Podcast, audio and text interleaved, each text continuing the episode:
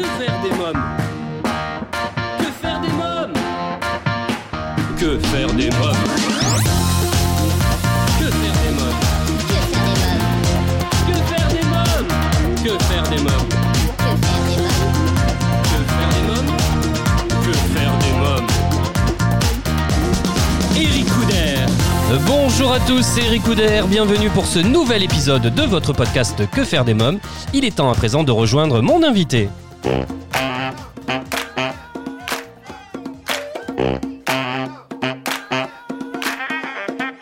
Bonjour Vincent Fernandel. Bonjour Eric. Alors vous êtes le petit-fils de l'acteur Fernandel et fils du chanteur Franck Fernandel. Vous avez été animateur pour la télévision et journaliste spécialisé dans le cinéma. Vous consacrez ensuite au théâtre. Vous êtes aujourd'hui formateur d'acteurs et metteur en scène et auteur de pièces. Vous réalisez également des documentaires et menez une activité de photographe. Alors si je vous reçois aujourd'hui, c'est pour parler d'un magnifique livre CD, Les contes classiques racontés par Vincent Fernandel, des contes adaptés par Emmanuel Le Petit. On retrouve entre autres dans ce sublime livre CD Jacques et le haricot magique, Podane, Poussette, six contes traditionnels à redécouvrir grâce à votre superbe interprétation en musique et aux élégants dessins de Charlotte Mola. Vincent Fernandel, alors racontez-moi comment est née cette idée? Tout d'abord, je me permets de vous remercier pour les compliments. ça fait toujours plaisir, hein, vous savez. C'est on est toujours sensible. hein, il faut... Non, mais il faut pas se mentir. hein, quand on fait des compliments, on est content. Voilà.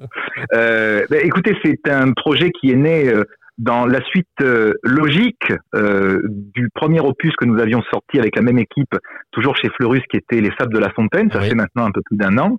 Euh, et comme, euh, à ma grande surprise, euh, je dois dire, le, le- Les Sables de la Fontaine ont très bien fonctionné.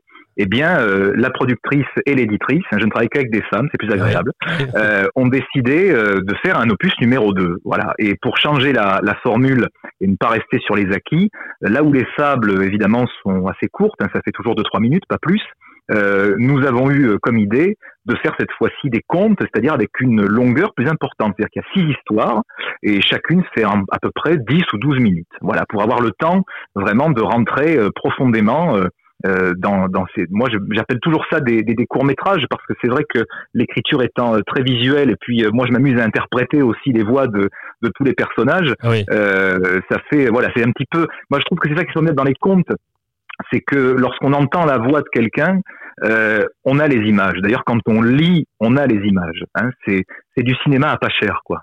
Exactement. Mais on va revenir sur la voix dans quelques instants, justement, parce que j'avais relevé ça. Euh, Vincent Fernandel, euh, quelques mots alors sur les très jolis dessins de Charlotte Mola.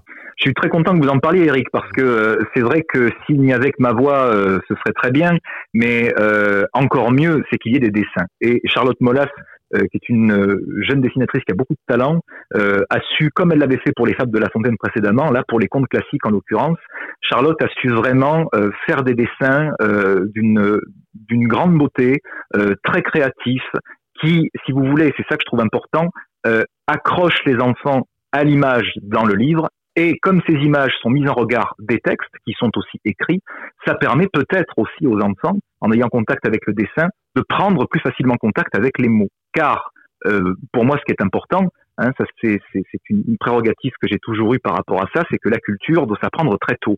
Et lire, c'est se cultiver, c'est avoir accès à un monde intérieur euh, assez particulier et très riche qui ne peut pas exister uniquement par la culture de l'image euh, totalement délirante qu'on a aujourd'hui avec les ordinateurs, les tablettes, etc. Euh, moi, quand j'étais petit, hein, je vais faire le vieux ringard cinq minutes, hein, c'est pas si c'est pas si vieux hein, Ouais. quand j'étais petit. Ouais. Je regardais des, les dessins animés de temps en temps, vidéocassettes, etc. Mais j'avais des BD, j'avais des livres, euh, et c'est vrai que ça, pour un enfant, euh, c'est un développement qui est quand même très important, aussi d'avoir contact avec le monde. Oui, c'est vrai, hein, je suis d'accord avec vous en tout cas. Alors Vincent Fernandel, j'ai découvert en parcourant la présentation du livre CD euh, que la Oui. presse, les marques et les agences de publicité font appel à Charlotte Mola pour son univers rétro, ludique et coloré. C'est son style qui vous a séduit? Absolument. Je vais vous dire, Charlotte fait partie de ces gens dont la personnalité euh, vous séduit autant que le style.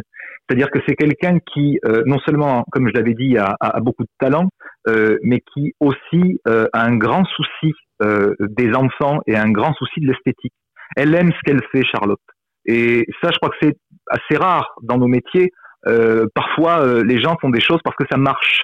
Elle, elle fait ça parce qu'elle aime ça et par conséquent, ça marche.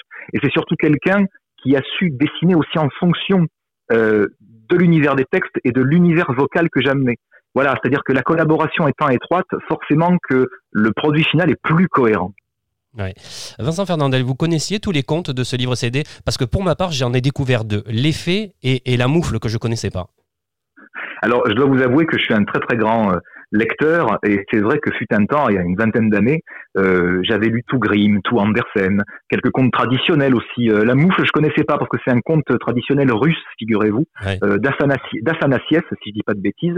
Mais les autres, je les connaissais car euh, il y a des contes de Perrault également dans le, ce livre de contes.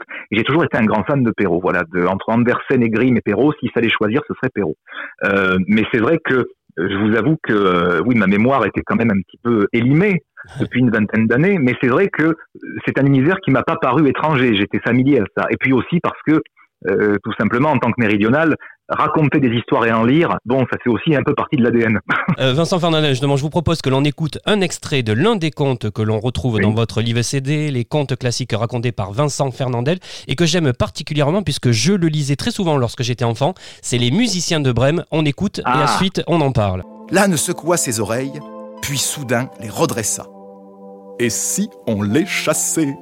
Ainsi, nous pourrions prendre leur place. En quelques messes basses, le plan fut mis au point. L'âne hissa ses pattes de devant sur le rebord de la fenêtre, le chien grimpa sur son dos, le chat sauta sur le chien, et le coq alla se percher tout en haut. Puis, au signal, ils entonnèrent leur fanfare. Et de braire, d'aboyer, de miauler et de coqueriquer dans un abominable tintamarre. Et bien voilà, que faire des mômes pour aujourd'hui, c'est terminé. Rendez-vous au prochain épisode pour écouter la suite de cette interview. Bye bye Thank you.